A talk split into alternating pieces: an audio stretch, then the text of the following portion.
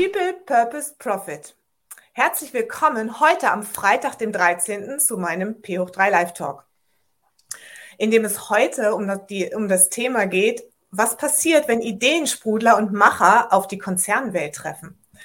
Und dazu habe ich mir jemanden eingeladen, der das aus eigener Erfahrung gut kennt. Und darüber werden wir heute sprechen, über vieles andere auch. Bei mir in meinem Talk ist Michael Assauer. Herzlich willkommen, Michael. Schön, dass das geklappt hat, dass du dir die Zeit genommen hast. Hallo Claudia, danke dir und was für eine Ehre, jetzt hier endlich mal bei dir dabei sein zu dürfen. ja, ich freue mich auch total. Wir haben uns ja in unterschiedlichen Formaten schon gesehen und inzwischen auch live, was ja total schön ist, äh, jetzt wo du hier in, Wien, in Wien wohnst. Mhm.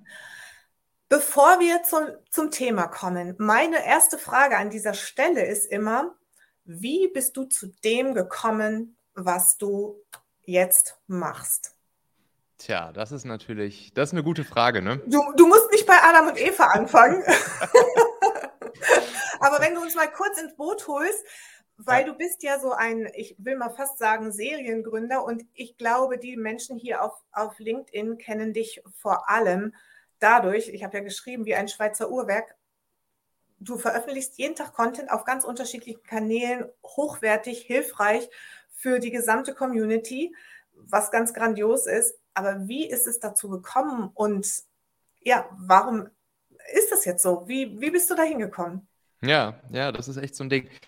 Das Thema Content, das begleitet mich schon ziemlich lange. Ich habe damals mit irgendwie 13, 14 Jahren meine erste Dorfzeitung auf den Markt gebracht und hatte damals so als kleiner Junge die, die Idee, ey, irgendwann willst du mal so eine, willst du mal eine große Zeitung haben? So, ich habe mal gedacht, irgendwie sowas wie so eine Frankfurter Allgemeine oder sowas. Das ist was, das will ich später mal irgendwann haben. Das fand ich cool, weil das hat mir mal Spaß gemacht, irgendwie zu schreiben und irgendwie auch das, ja, das, das Business, ne, soweit man es natürlich überhaupt so nennen kann, das Business dahinter irgendwie so, ein, so, eine Veröffentlichung zu haben, so eine, ja, so, ein, so, eine, so, eine, eigene Zeitung zu haben, so eine Zeitung auf den Markt zu bringen, die Leute, die es dann lesen und eine Zeitung kaufen und so weiter und so fort. Und ja, dann gab es ein paar Umwege. Und das, was ich heute mache, das ist im Prinzip sozusagen die Weiterentwicklung von der Verwirklichung von dem, was ich mir da damals so vorgestellt habe.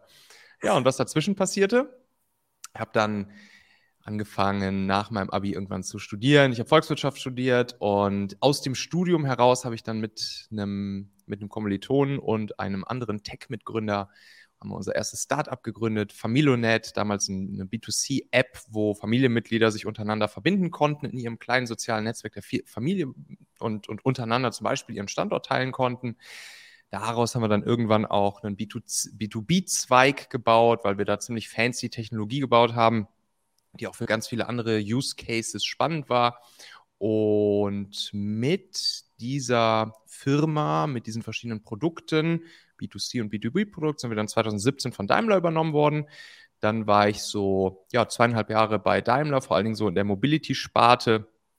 Also da, wo solche, unter anderem solche Produkte entstanden sind, wie zum Beispiel sowas wie MyTaxi, Car2Go etc. Und ja, jetzt mache ich dann eben seit circa zwei Jahren wieder mein, mein eigenes Ding.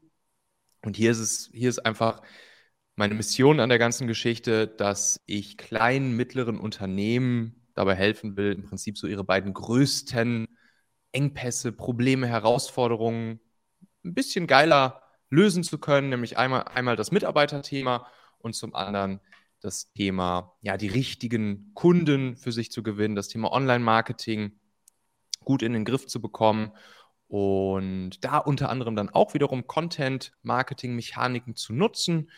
Und ja, gleichzeitig auf meinen Machen-Kanälen haue ich dann einfach auch, wie du schon sagst, jeden Tag selbst Content raus. Also, ne, wie zum Beispiel mein Machen-Podcast, mein, mein Machen-Magazin und so weiter und so fort. Ja, und Ah ja, guck mal, da kommt doch schon der Link. Genau, da kommt der Link zu machen. ganz genau. Einfach mal machen. ja, ganz genau. Ja, und so kam es dann zu dem, was ich heute so mache, ne? Das ist, äh, das ist ist einfach äh, irgendwie so organisch nach und nach entstanden. Aber wenn man am Ende drauf blickt, ja, die Puzzleteile fügen sich dann doch irgendwie zusammen und dann macht es irgendwie dann auch wieder Sinn. Ne? Ja, das ist eine interessante Geschichte, weil du, weil du ja wirklich so das, was du als kleiner, ich sag mal so, als kleiner Junge machen wolltest, jetzt eben mhm. einfach auch äh, eigentlich die ganze Zeit, also seit wir uns kennen, so bin ich ja auch auf dich aufmerksam geworden über deine Inhalte. Und also es lohnt sich wirklich, da auf Machen zu gehen. Das ist eben nicht nur dieses Magazin, sondern du hast ja einen Podcast. Ähm, du hast kleine Clips, die du machst, die du auf verschiedenen Kanälen positionierst, wo man auch so kleine äh, kleine Tipps und Hacks bekommt, dein Newsletter. Also das ist ja irgendwie so ganz, ganz vielfältig, wie so ein kleiner Kosmos, den du aufgebaut hm. hast. Also mehr als nur mehr als wirklich nur ein Magazin, was man vielleicht irgendwie so von früher irgendwie kennt, sondern jetzt tatsächlich über alle Kanäle auch ausgerollt. Ja, tausendprozentig. Ja, ist einfach das Game, was ich halt geil finde. Ich mag das halt einfach auch mal irgendwie wieder neue Sachen auszuprobieren mich so in diese Online-Marketing-Welt jetzt auch reinzufuchsen in den letzten Jahren. Vorher war ich ja eigentlich nur in der Tech-Welt unterwegs und irgendwie in der, in der Software-Entwicklungswelt und so ein bisschen so in dieser ja, Venture Capital finanzierten Startup, Silicon Valley ähnlichen Welt. Und jetzt bin ich halt ja voll auf dieses, auf dieses Online-Marketing-Game so ein bisschen eingestiegen. Einerseits dann eben dann mit den Themen Performance Recruiting, also wie kann man über Online-Marketing Techniken gute Mitarbeiter finden. Gleichzeitig dann aber auch natürlich das Thema, ja, wie kann man über modernes, kluges Online-Marketing, was halt nicht mehr so ganz so funktioniert wie die letzten zehn Jahre, aus verschiedensten Gründen. Wie kann man darüber dann auch weiterhin gute Kunden gewinnen? Ja, genau. Bevor wir da zum Schluss nochmal drauf eingehen, möchte ich nochmal auf das Thema Familionet kommen, weil du hast gerade mhm. gesagt, du hast es mit einem Studienkollegen und einem, ähm, einem Techie, also einem Mitgründer, gegründet. Was war eigentlich so die Idee dahinter? Warum wie seid ihr darauf gekommen und warum hat das dann auch so ganz gut funktioniert?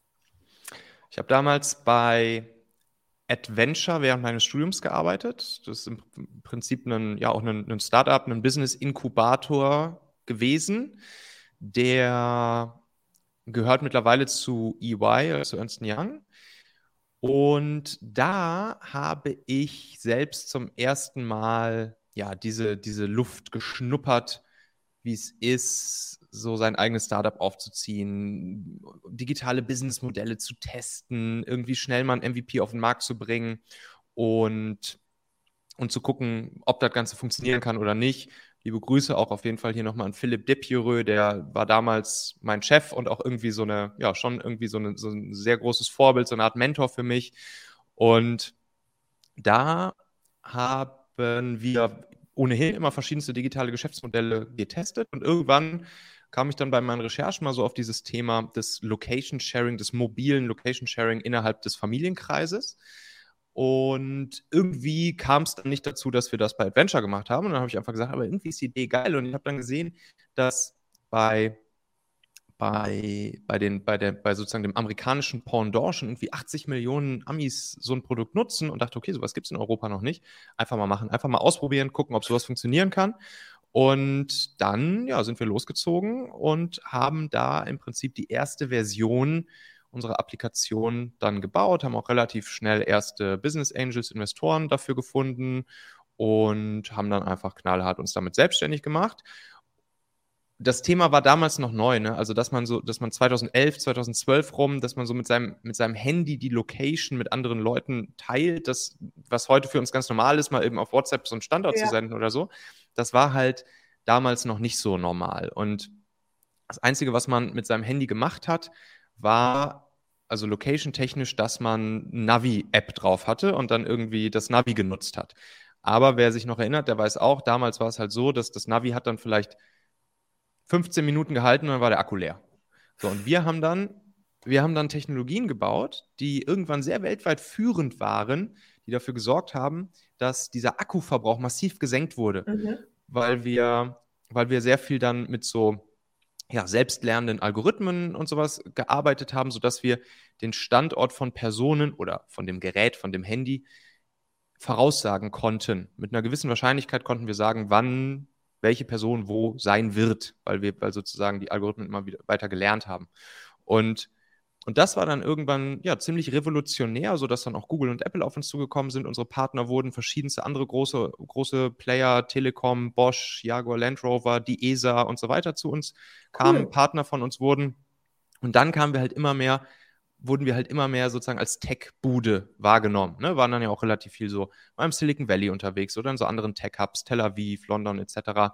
Und waren da halt schon irgendwie so eine, so eine, so eine kleine Nummer, ne? So mit unserem winzigen Schanzen-Startup da aus, aus Hamburg, irgendwie mit unseren zu Höchstzeiten vielleicht mal so 20 bis 30 Leute, waren wir da irgendwie schon so auf dem Radar, irgendwie so in der Tech-Welt. Und naja, so kam es dann halt, dass auch immer mehr Unternehmen zu uns kamen, also die dann auch unsere Technologie so im, im, im Prinzip B2B von uns kaufen wollten, für ihre Produkte einsetzen wollten. Und so kam dann am Ende auch irgendwann sozusagen nach einigen Höhen und Tiefen und verschiedensten anderen Exit-Versuchen, die wir so gemacht haben, kam dann auch dann irgendwann Daimler um die Ecke und hat gesagt, okay, Jungs, ihr scheint da irgendwas Cooles gebaut zu haben, ihr scheint es drauf zu haben, coole Technologie, gutes Team, gutes Produkt, let's go. Ja, du hast gerade so im Nebensatz gesagt, zwischen anderen Exit-Versuchen, war das so, dass ihr das auch aktiv betrieben habt oder hat sich das dann eher so ergeben, dass Daimler das für euch der richtige Partner war? Wie, wie muss ich mir das vorstellen, so wenn dann so ein Exit stattfindet? Mhm. Nee, wir haben das eigentlich nie aktiv forciert. Wir haben auch äh, dieses, dieses B2B-Business tendenziell eher immer versucht, ein bisschen zu meiden. Mhm, wir haben sehr viele Ab Anfragen auch immer abgelehnt, weil wir immer gesagt haben, ey, wir fokussieren uns auf unser eigenes Produkt und wir, wir bauen diese Technologie und nutzen sie vor allen Dingen für unsere Familionet-App, also für mhm. unser eigenes für unser eigenes Produkt, was ja auch ganz groß schon war zu der Zeit. Also wir hatten so um die zwei Millionen User auf der ganzen Welt, ne? Ja, größte Länder so irgendwie USA, Indien, Türkei, Brasilien, das waren so unsere größten, neben dem deutschsprachigen Raum, so unsere größten Märkte. Und ja, wir haben das immer so ein bisschen abgelehnt, eigentlich sozusagen unsere Technologie anderen Unternehmen zur Verfügung zu stellen. Dann wurde es halt immer mehr und irgendwann ja, haben dann auch die ersten potenziellen Käufer, Exit-Partner angeklopft. Gab es einmal ein, ein großes Tech-Unternehmen aus dem Silicon Valley, äh, welches uns sozusagen sehr interessant fand und übernehmen wollte. Dann später ein großes deutsches Medienhaus, hat aber dann jeweils aus unterschiedlichen Gründen immer kurzfristig nicht geklappt. Und ja, und dann war sozusagen das, die, die Daimler-Geschichte war dann der, der dritte potenzielle Partner, wo es wirklich, wo, wo wirklich sozusagen richtig lange und, und, und ausgiebig dann schon verhandelt wurde. Und da sind wir dann auch eigentlich relativ entspannt rangegangen und ich so bis zum, bis zum letzten Tag, bis zum Notartermin haben wir schon damit gerechnet, dass das nicht funktionieren wird und dass das eh nichts wird. Und ja, dann hat es aber doch geklappt und das war dann auch eine gute, gute Sache. Also war cool dann sozusagen das auch nochmal auf der, auf der Corporate Tech Startup Seite nochmal alles mitzuerleben. Und da ja, das, das kann ich mir vorstellen. Ist das gesamte Team mitgegangen? Sind alle aus, aus eurem Unternehmen mit rübergegangen?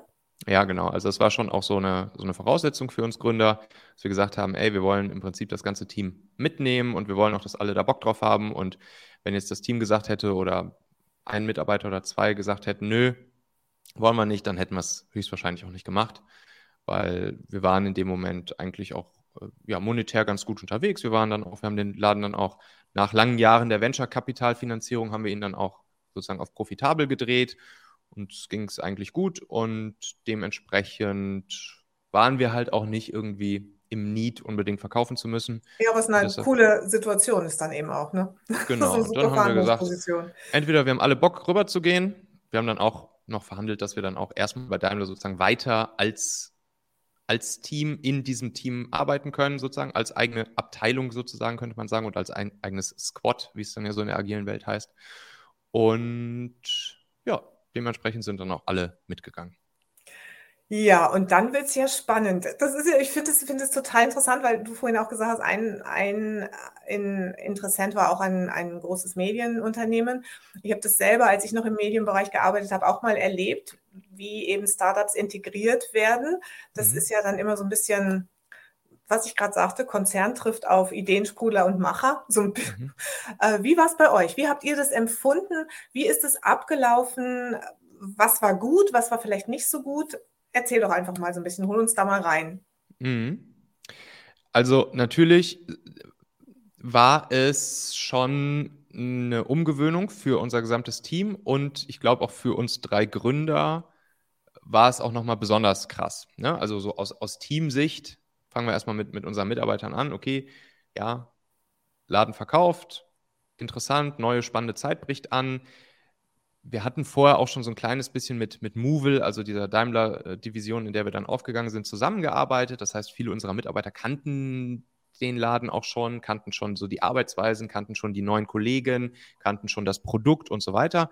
Das heißt, dass eigentlich die größte Änderung für, aus Sicht unserer Mitarbeiter war, dass wir das Büro einmal gewechselt haben, innerhalb Hamburgs von der Schanze an den, an den Hafen gezogen sind, dass, dass das Büro auf einmal größer war und da mehr Leute rumliefen, dass die, dass die Kaffeemaschine größer war und es auf einmal statt einem Kicker zwei Kicker gab. und, und dass, es, äh, dass es dann neben, neben Obst auch noch auf einmal einen Süßigkeitenkorb gab. Ganz gefährlich übrigens. Mhm. Und aber ansonsten, auch so von, von der Arbeitsweise her und so weiter, war es ne, auch, auch diese Läden, auch diese ja, Corporate Startup, Corporate Tech Firmen, die arbeiten dann auch schon so in Richtung agile Projektmanagement-Methoden wie Scrum, OKRs und so weiter und so fort. Das heißt, von der, von der Hinsicht her war es jetzt kein riesengroßer kultureller Schock, glaube ich, für unsere Leute. Das Produkt war dann natürlich ein anderes, an dem sie auf einmal gearbeitet haben, vielleicht sogar auch ein Tick ein cooleres Produkt. Und dementsprechend, ne, wir sind im Team zusammengeblieben, ne, die, die ganz engsten Kollegen sind erstmal die gleichen geblieben. Dementsprechend, ich glaube, ja, ne, der, der, kulturelle ist, Schock war da, aber der war jetzt nicht so riesengroß für unsere Mitarbeiter, glaube ich. Ja, und ich glaube, das ist für den Zusammenhalt und dann auch die, die Akzeptanz und, und dass man auch gut weiterarbeiten kann, ist das aber, glaube ich, was ganz Entscheidendes, oder? Weil, weil gerade da kann ja unglaublich viel äh, Unruhe auch in so ein Team reinkommen, wenn, wenn da einfach sich zu viel verändert und man das Gefühl hat, oh, weiß nicht, vorher war, also so dieses, früher war alles viel besser. Mhm, ja, genau.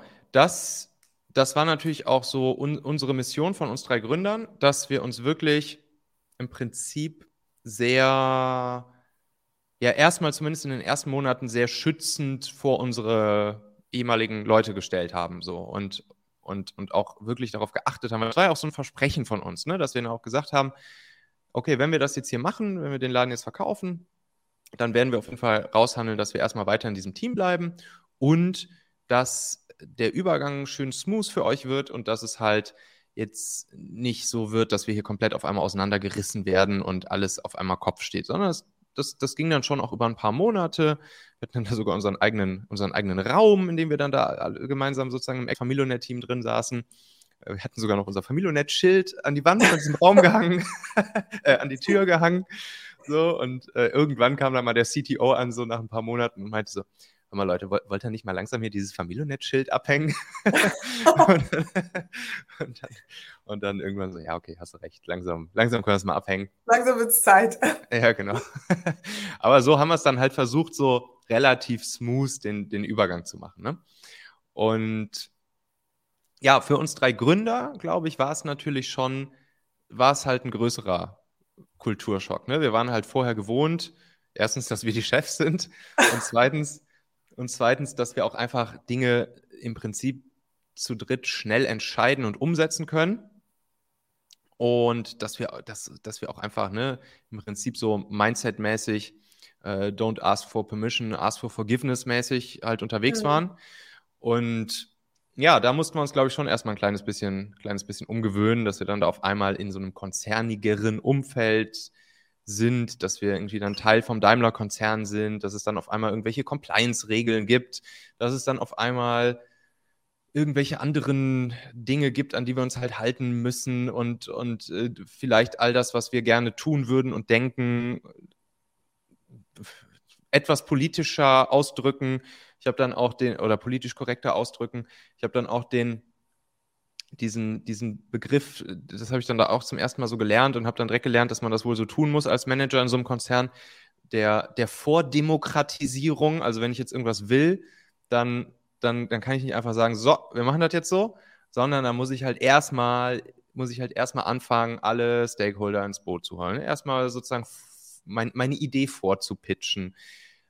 Und ja, das wurde dann halt immer Vordemokratisieren genannt, dass man halt, bevor man dann offiziell irgendeinen Vorschlag macht oder irgendwas sozusagen auf die, auf die Beine stellen möchte, muss man halt erstmal mit den richtigen Leuten das erstmal vordemokratisieren. So, das war zum Beispiel so ein Begriff, den kannte ich vorher nicht. Und äh, auch so eine ja, Art zu arbeiten, die ich halt vorher nicht kannte. ja, dann irgendwie so eine ganz lustige Story, habe ich letztens schon mal irgendwann erzählt, da, da, da war es dann auch kurz nach der Übernahme und da waren wir dann noch in Tel Aviv auf so einer, auf so einer Tech-Veranstaltung. Da war dann sogar auch hier die, äh, die, die deutsche, damalige deutsche Wirtschaftsministerin mit dabei, Brigitte Zypris. Und dann waren wir da irgendwie abends auf dieser Tech-Veranstaltung. Und dann war da auch irgendwie ein bisschen Party und war so ein Dancefloor und so. Und dann, äh, dann haben wir irgendwann einfach so ein, so ein Selfie gemacht, so, ne? Also David, Hauke und ich. Und vielleicht war Brigitte Zypris auch noch mit drauf, weiß ich jetzt gerade nicht. Auf jeden Fall haben wir dann so ein Selfie von der Party gemacht, irgendwie cool, diese Location und Tel Aviv Tech Party und alles Mögliche. Und, und dann haben wir gesagt, ja, müssen wir jetzt natürlich einen Teamchat posten äh, und haben dann geguckt, okay, Slack-Channel, welchen Slack, welcher Slack-Channel macht hier am meisten Sinn? haben, haben, wir einfach natürlich in, in Global Announcements Sehr cool. unser, unser Party-Selfie dann da reingepostet. Und haben halt gesagt, hey Leute, hier Global Announcement, herzliche Grüße an, an die ganze Firma aus Tel Aviv hier von, von der Tech-Veranstaltung, cooles Ding und so. Und wir haben hier schön für, für Movil dann auch nochmal die Fahnen geschwungen und so. Naja, und dann haben wir da natürlich erstmal einen drüber gekriegt, weil dieser Global Announcement Chat, der war halt nur den beiden CEOs, also dem Nordamerika-CEO und dem Deutschland- oder Europa-CEO vorenthalten. Kein anderer durfte da posten. naja, wir haben da erstmal unser, unser Party-Selfie reingepostet. Super ja, genau. Einspann, ehrlich. Schön das Party-Selfie da erstmal reinposten. Ja. Die, die, ich glaube, die anderen Kollegen fanden es alle cool. Naja, und offiziell mussten wir dann halt dafür einen drüber kriegen. Solche Sachen halt, ne? Äh, du hast ja, du, du, warst zweieinhalb Jahre, glaube ich, dann irgendwie da, dann hast du das Unternehmen äh, verlassen. Ähm, was war der Grund?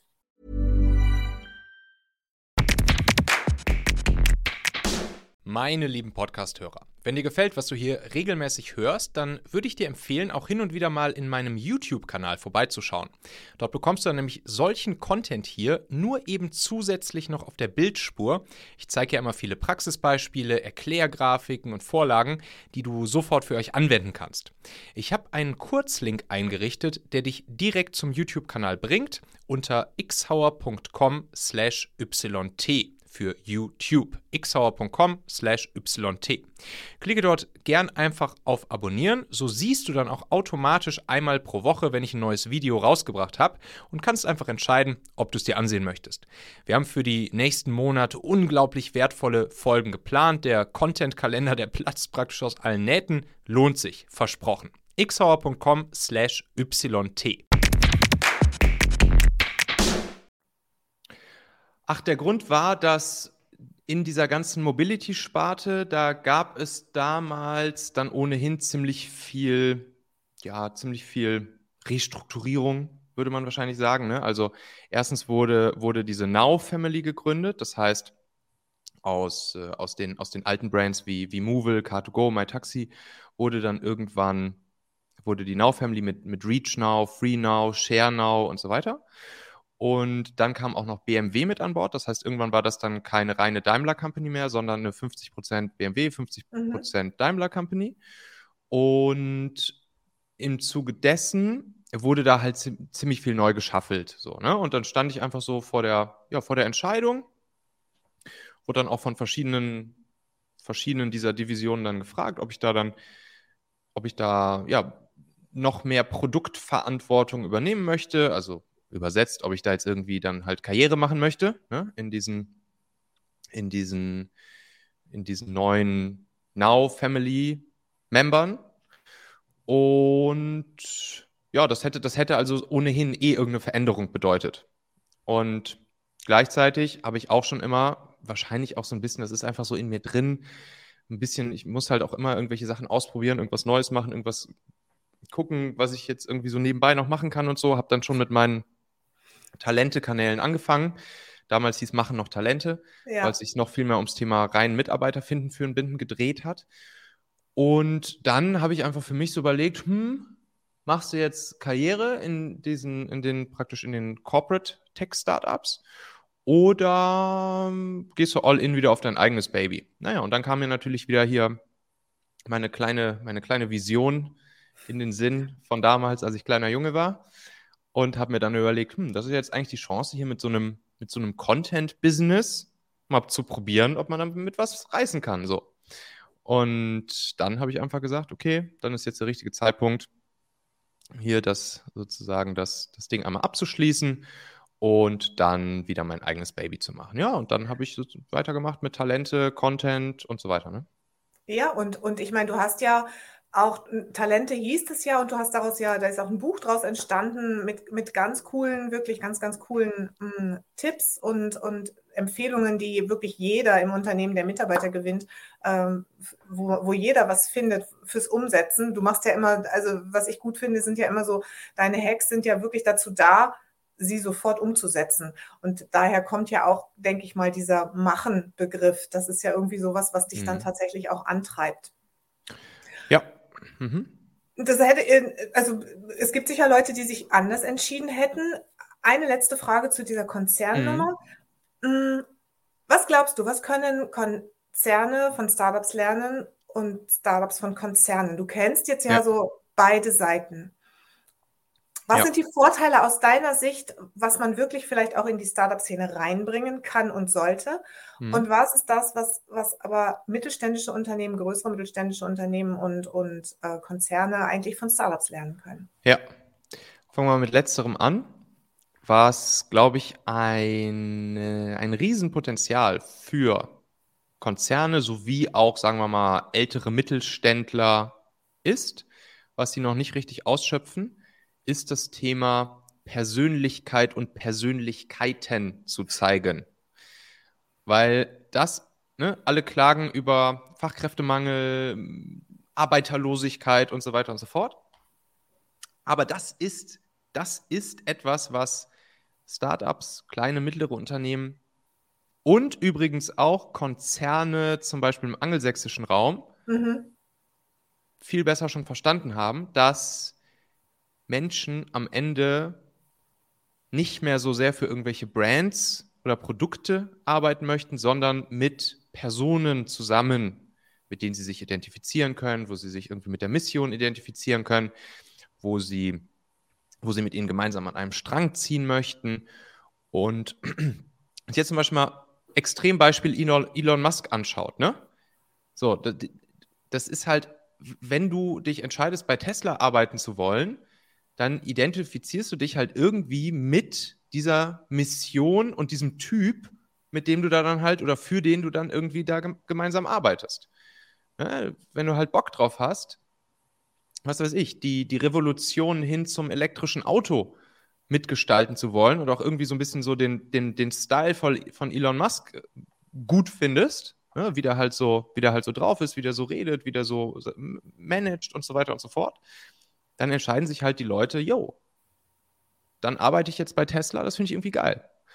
Und diese, die, die, die, die Gründer vielleicht oder die, die Führungspersönlichkeiten oder die Köpfe hinter den Firmen, hinter den Brands, hinter den Produkten, die nach außen zu zeigen und sich da auch ein bisschen was zu trauen und auch mal ein bisschen anzuecken und auch mal zu polarisieren das dürfen, glaube ich, mehr Mittelständler und Konzerne, insbesondere so im, im, deutschsprachigen Raum, sich abschauen, weil sie damit die Leute, die gut zu ihnen passen, noch viel stärker anziehen ja. würden. Natürlich würden sie auch Leute ab, abstoßen, ne?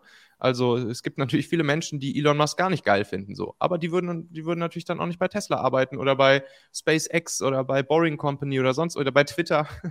so. Und gleichzeitig auf der anderen Seite zieht er damit aber halt Leute an, die das, was er so sagt und macht und will, gut finden. Und das ist natürlich für ihn ein Riesenasset, um gute Leute anzuziehen als großes Unternehmen, als große AG, Public Company, Tesla. Naja, und andersrum, was können Startups von Konzernen lernen? Wenn man, wenn man über Konzerne oder wenn man, ja, wenn man an Konzerne denkt und die Arbeitsweise dort, dann kommt einem ja schnell das Thema, ja, super krass bürokratischer Laden, ne, oder wie ich gerade auch meinte, irgendwelche Compliance-Regelungen und so weiter und so fort in den Sinn, was erstmal so ein bisschen ja, nervig und uncool erscheint. Aber wenn man mal überlegt, was das eigentlich ist, sind es am Ende halt Systeme, die halt gebaut wurden, um so einen Laden groß machen zu können. ob die Systeme dann in der, in der, in der aktuellen Ausführung immer perfekt sind, ist nochmal eine andere Frage. Aber grundsätzlich so zu verstehen, indem ich in meinem Laden Systeme einführe, indem ich immer schaue, wie kann ich das, was wir hier machen, dadurch skalierbarer machen. Wie können wir ein Mindset haben von, wir überlassen möglichst wenig dem Zufall und sorgen vielleicht auch dafür, keine Aufgabe jemals irgendwie doppelt von vorne machen zu müssen, sondern sobald wir merken, da ist irgendeine Aufgabe, die wir mehr als einmal machen müssen, die irgendwie zu systematisieren, automatisieren und damit skalierbar zu machen, das ist halt am Ende auch der Schlüssel zum Wachstum für Unternehmen und auch für mhm. Startups. Und da wünsche ich mir, wün wünsche ich mir das oder hätte mir gewünscht, dass ich das damals bei uns schon viel früher kapiert hätte. Das, das ist so eine Sache, die habe ich erst so in den, in den letzten ein, zwei, drei Jahren so richtig verstanden. Das habe ich damals nicht kapiert. Und hätte ich das damals mal gewusst, dann wären unsere Läden wahrscheinlich auch noch viel geiler unterwegs gewesen. Ja. Und das ist halt zumindest von der Grundphilosophie etwas, was man sich bei Konzernen als Startup abschauen kann, weil das ein ganz wichtiger Faktor dafür ist, dass die Konzerne überhaupt Konzerne geworden sind, also dass sie riesengroß geworden sind. Ja. Ja, das ist, das ist irgendwie so, das ist ja wirklich dieses Thema, Prozesse zu optimieren, zu automatisieren und, und das ist ja, ich finde es interessant, dass du sagst, das hättest du gerne bei deiner ersten Gründung mit von Familionet ja. Äh, gewusst, weil jetzt, und das ist vermutlich auch ein, also ich denk, interpretiere das so, dass das auch dein Learning ist, dein Hauptlearning aus dieser Zeit, denn sowohl bei Talentmagnet als jetzt auch bei deinem ähm, Unternehmen, wo es um äh, Content Produktion geht und so weiter, sind das ja Dinge, die du auch einfach machst. Also die du in deinem Unternehmen selber mhm. auch durchführst, oder? Ja, genau. Beides basiert halt auf klaren Prozessen und Systematisierungen, um ein bestimmtes Ziel zu erreichen. Ne? Wie du schon sagst, bei, beim Performance Recruiting, bei Talentmagnet geht es halt darum, über einen klaren Prozess plus Online-Marketing-Methoden schneller, einfacher, günstiger, im Optimalfall gute Leute oder zumindest erstmal gute Bewerbungen zu generieren. Und beim Performance-Content-System geht es darum, auch ein System, das ich über die letzten Jahre halt so nach und nach ausgefeilt habe, nach und nach gebaut habe für meine eigenen Produkte, wo es eben dann darum geht, im Prinzip die Magie von Content oder die Stärke von Content nutzen zu können, um die richtigen Kunden zu sich zu leiten, zu sich anzuziehen, ohne permanent neuen Content raushauen zu müssen und auch vor allen Dingen seinen eigenen Zielgruppenbesitz damit aufzubauen und damit halt auch unabhängiger zu werden von zum Beispiel bezahlter Werbung bei mhm. Facebook, Google etc. Ja. Beides sehr, sehr stark systematisierte Geschichten, ja. Ja. Du bist ja seit einiger Zeit, ich hatte es eingangs schon gesagt, du ursprünglich kommst du aus Hamburg, hast lange in Hamburg gelebt und auch da äh, gearbeitet, deine Firmen gegründet. Du bist mhm. seit einiger Zeit in Wien. Mhm. Ähm, was hat dich bewogen, nach Wien zu ziehen? Und du hast hier ja, also wir haben schon mal drüber gesprochen, du hast ja im Prinzip nicht das Unternehmen mitgenommen, sondern ein neues Unternehmen gegründet. Suchst jetzt auch Mitarbeiter. Also erstmal die Frage vielleicht, was hat dich bewogen, hierher zu ziehen?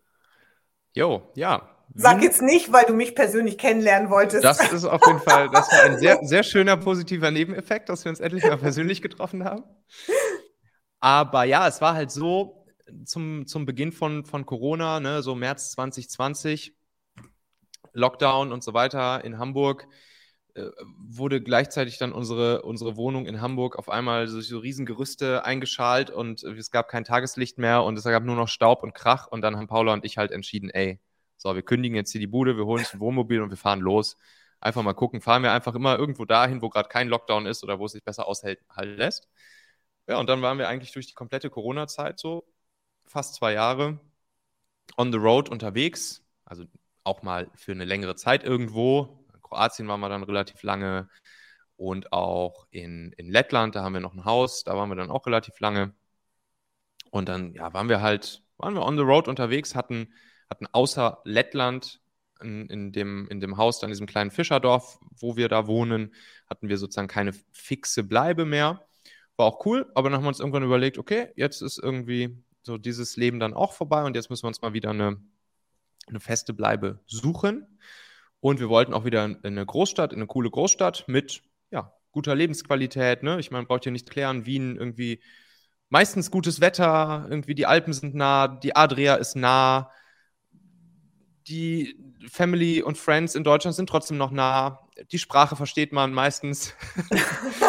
und ja, und dann haben wir uns überlegt, okay, lass uns nach Wien ziehen. Dann gab es noch so ein paar kleine Nebeneffekte, die, die dann gerade in Deutschland passiert sind. Also für mich war schon immer klar, dass ich gegebenenfalls mal irgendwann ins, ins Ausland ziehen möchte.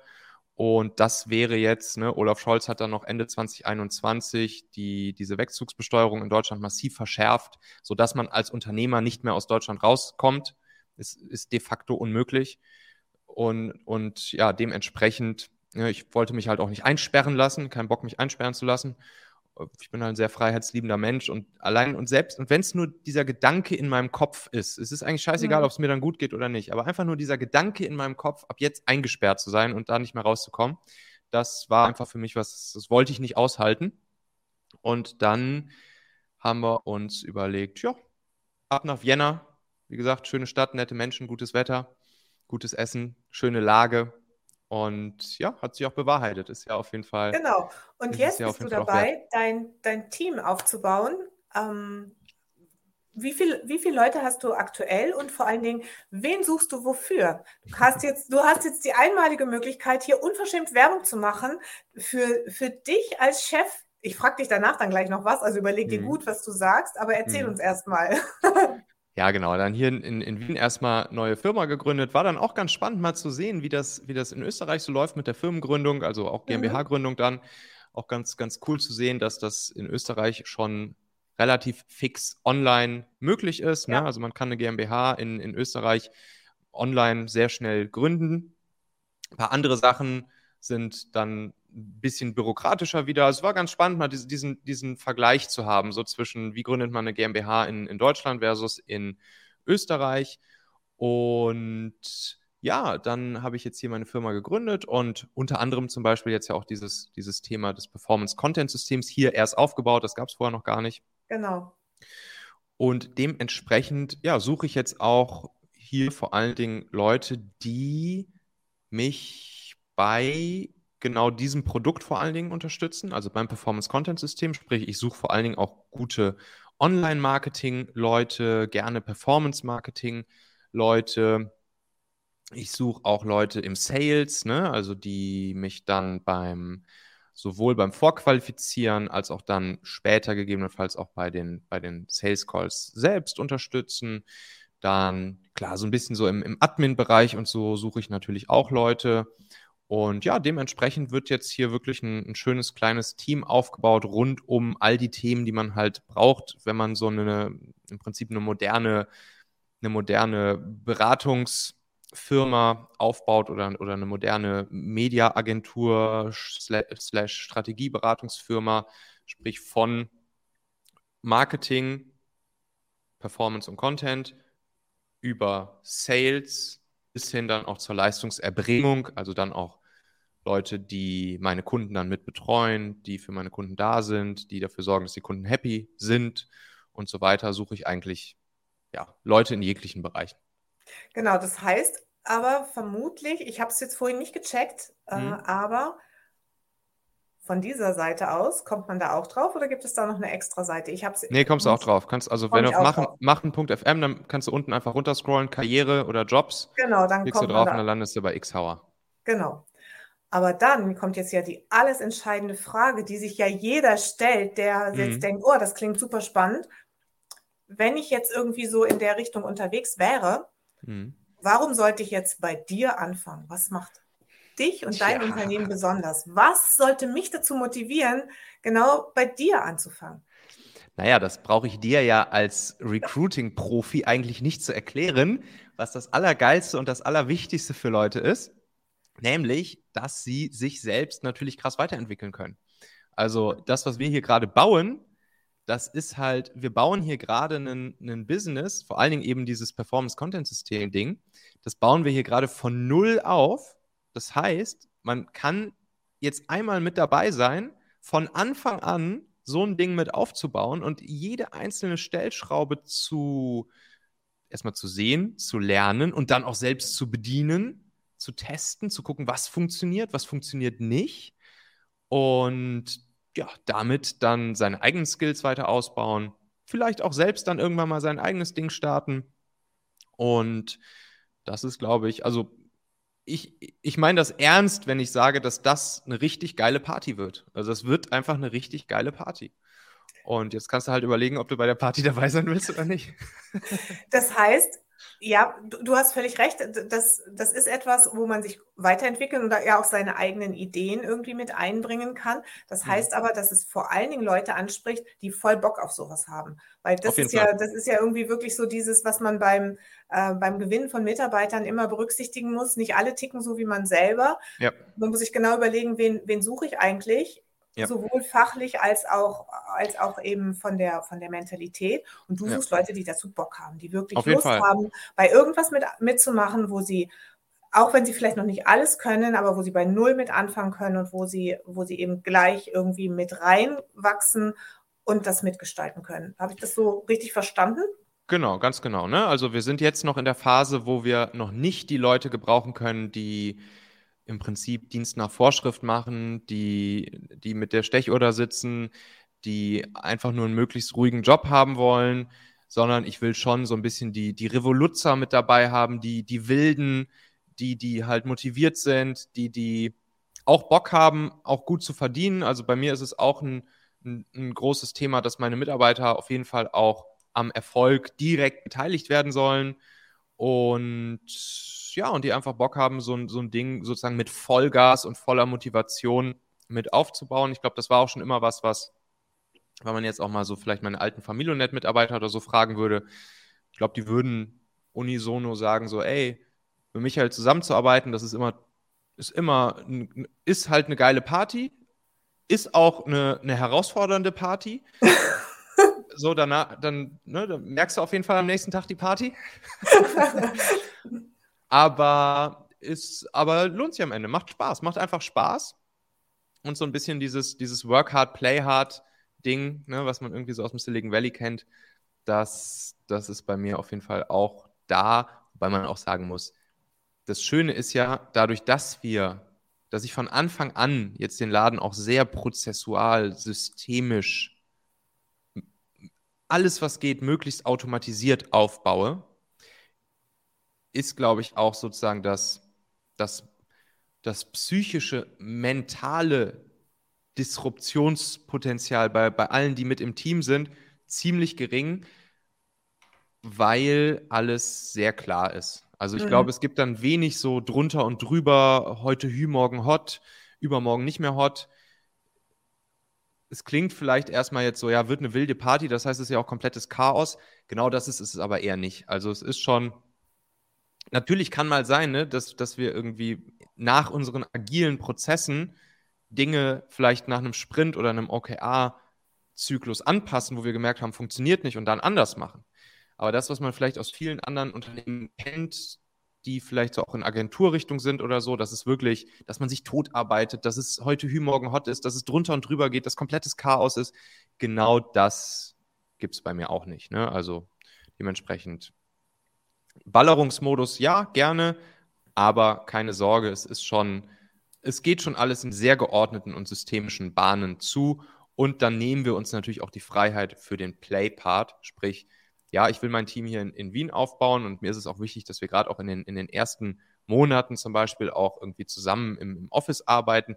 Aber danach, ich bin ja selber so ein Typ, der dann halt gerne rumreist, dann kann man auch gerne einfach vom, vom Strand aus mal arbeiten oder so, ne? Ja. Dementsprechend ja, das ist dann so der Mix. Klingt gut und das, was du ja durch auch durch, dein, durch deine Präsenz eben auch in Videos und jetzt in Interviews, so wie jetzt auch live und so weiter, ähm, hast, ist natürlich, dass man dich fühlen, spüren kann. Also, ich meine, ich kann das bestätigen, du bist auch in echt und in live genauso, wie man dich irgendwie so von online kennt. und das ist etwas, was ich, was ich wirklich auch jedem, jedem, der Mitarbeiter sucht, empfehle. Du hast es vorhin gesagt, dass es in den größeren Unternehmen viel zu selten ist, aber dass man einfach ein Gefühl dafür bekommt, mit wem arbeite ich da. Ähm, und ich glaube, da kann man einfach auch seine Ecken und Kanten zeigen und wirklich auch ganz klar sagen, was man erwartet und, ähm, und was man selber erwartet und was einen bei, bei einem als Chef erwartet oder sowas. Äh, diejenigen, die da ganz offen und authentisch unterwegs sind, die werden genau die Mitarbeiter finden, die dazu passen. Und das wird bei dir, ich bin mir, du bist ja schon mittendrin und du hast es ja schon mehrfach auch erfolgreich gemacht. Ich bin mir ganz sicher, dass genau die Leute kommen werden, die voll Lust auf sowas haben. Ja, denke ich auch. Also, das ist halt wieder eine Sache des Erwartungsmanagements. Ne? Warum sollte ich sozusagen im Recruiting-Prozess irgendwas zeigen oder erzählen oder vielleicht auch einfach gar nicht zeigen, ja. was, was, halt, was halt nicht so ist oder verstecken, was ist, dann hast du halt wieder Potenzial für enttäuschte Erwartungen. Und ne, enttäuschte Erwartungen sind halt im Prinzip so das Schlimmste, was es gibt rund ums ganze Thema Mitarbeiter finden, führen, binden etc. Also das ist eigentlich die, die eine Key Message, ne? Erwartungen frühzeitig in die richtige Richtung machen, so wie es dann halt auch am Ende sein wird, zumindest zu einer hohen Wahrscheinlichkeit. Das ist, glaube ich, am Ende ja, der, der wichtigste Hebel, den wir da alle so haben. Ja, sehr cool. Ich könnte mit dir jetzt noch Stunden weiterreden. Mhm. Aber wir werden das einfach Machen wir dann wieder beim Spritzer. Genau, wir machen das beim Spritzer, wobei ich bin da ja eher für den, für den Wein pur und dem, das Wasser dazu. Ja, ja. Auch gut. Spritzer ist nicht so meins. Ja, okay, gut. Aber dann doch nicht. Michael, danke, dass du dir die Zeit genommen hast. Ich wünsche dir total, ich wünsche dir, dass du wirklich genau das richtige Team, die richtigen Leute findest, die Bock haben, das mit dir aufzubauen. Und äh, freue mich dann, dich dann nach vielleicht einem Jahr nochmal im Talk zu haben, um zu hören, wie ist es jetzt gelaufen und was sind deine Learnings jetzt aus diesem einen Jahr und dann zu sehen, mhm. wie das dann auch skaliert. Ich bin ganz gespannt. Ja, super gut. Und ich will das Ganze, was wir jetzt hier aufgenommen haben, ja gerne dann auch in meinem Machen-Podcast raushauen.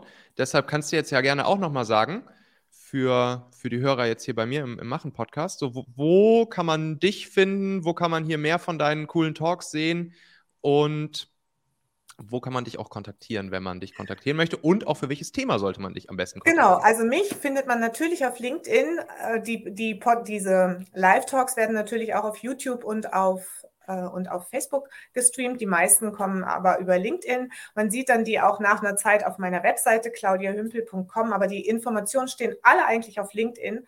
Und mich kann man genau für das Thema kontaktieren, wenn man wissen möchte, wie man zum Wunscharbeitgeber wird, wie man wirklich als cooler Arbeitgeber sichtbar wird und wie man echtes, authentisches äh, Recruiting macht und zwar mit Struktur auf der einen Seite, das ist ganz wichtig, strukturierte und effiziente Prozesse zu haben und auf der anderen Seite aber mit der nötigen Empathie, damit man tatsächlich eben die Leute auch findet, und gewinnt und an sich bindet, die genau zu einem passen. Sehr nice. W wann kommen deine Talks hier eigentlich in deinem die eigenen Podcast Regel, raus? Die sind in der Regel freitags, jeden Freitag von 10 und wann kommt dein Podcast raus? Da, ich habe ja mit Paula schon darüber gesprochen. Ja. Das steht auf meiner To-Do-Liste, aber ich bedenke, es wird erst das zweite Halbjahr werden. Okay, okay. Aber dann hast du ja alle, die du schon gemacht hast, die hast du auf Halde und kannst die dann auch direkt genau, noch raushauen. Genau, klar. Ne? Das habe ich. Ja, ich habe mir das zu Herzen genommen. Ich habe mir das ja, wirklich zu gut. Herzen genommen und das ist so mein, das ist mein nächstes größeres Projekt, will ich mal sagen, das dann irgendwie zu machen. Das, es liegt auf Halde und genau. Okay, okay, okay, ja, sehr gut. Das wird nämlich cool, weil das ist ja echt hier, ne? Du machst freitags das im Prinzip. Freitags, genau, in der Regel fast jeden Freitag. Mhm. Ähm, genau. 10 Und Uhr. es geht, es sind halt immer Leute dabei, die die Welt, eigentlich die Arbeitswelt zu einem besseren Ort machen. Teilweise auch Unternehmen, die eben, das ist eine coole Nummer, auch sein Unternehmen vorzustellen, weil ich hatte natürlich auch schon, ich bin ja hauptsächlich im IT- und Tech-Bereich unterwegs mhm. und hatte natürlich auch schon Gäste, Arbeitgeber, die ich dann gefragt habe, warum ich denn bei Ihnen arbeiten sollte, wenn ich jetzt mhm. alles erfülle. Also das Gleiche, was ich, deswegen war mir das heute so ein Anliegen, nochmal auf dieses Thema zu kommen, das mhm. Gleiche zu fragen, weil damit kann man ganz einfach, ganz authentisch und einfach in so einem Talk auch zeigen, wer man wirklich ist und wen man sucht. Und, man, und, und die Leute kriegen einfach ein Gefühl dafür. Ja, ja, Hammer. Sehr geil. Freue ich mich auf deinen Podcast. Hammer. Genau. Claudia, danke dir. Vielen Dank, dass du mein Gast warst. Und jetzt wünschen wir allen noch ein schönes Wochenende. Wir sehen uns dann wieder nächste Woche. beim nächsten P hoch 3 Talk und bis dahin, tschüss und bis bald.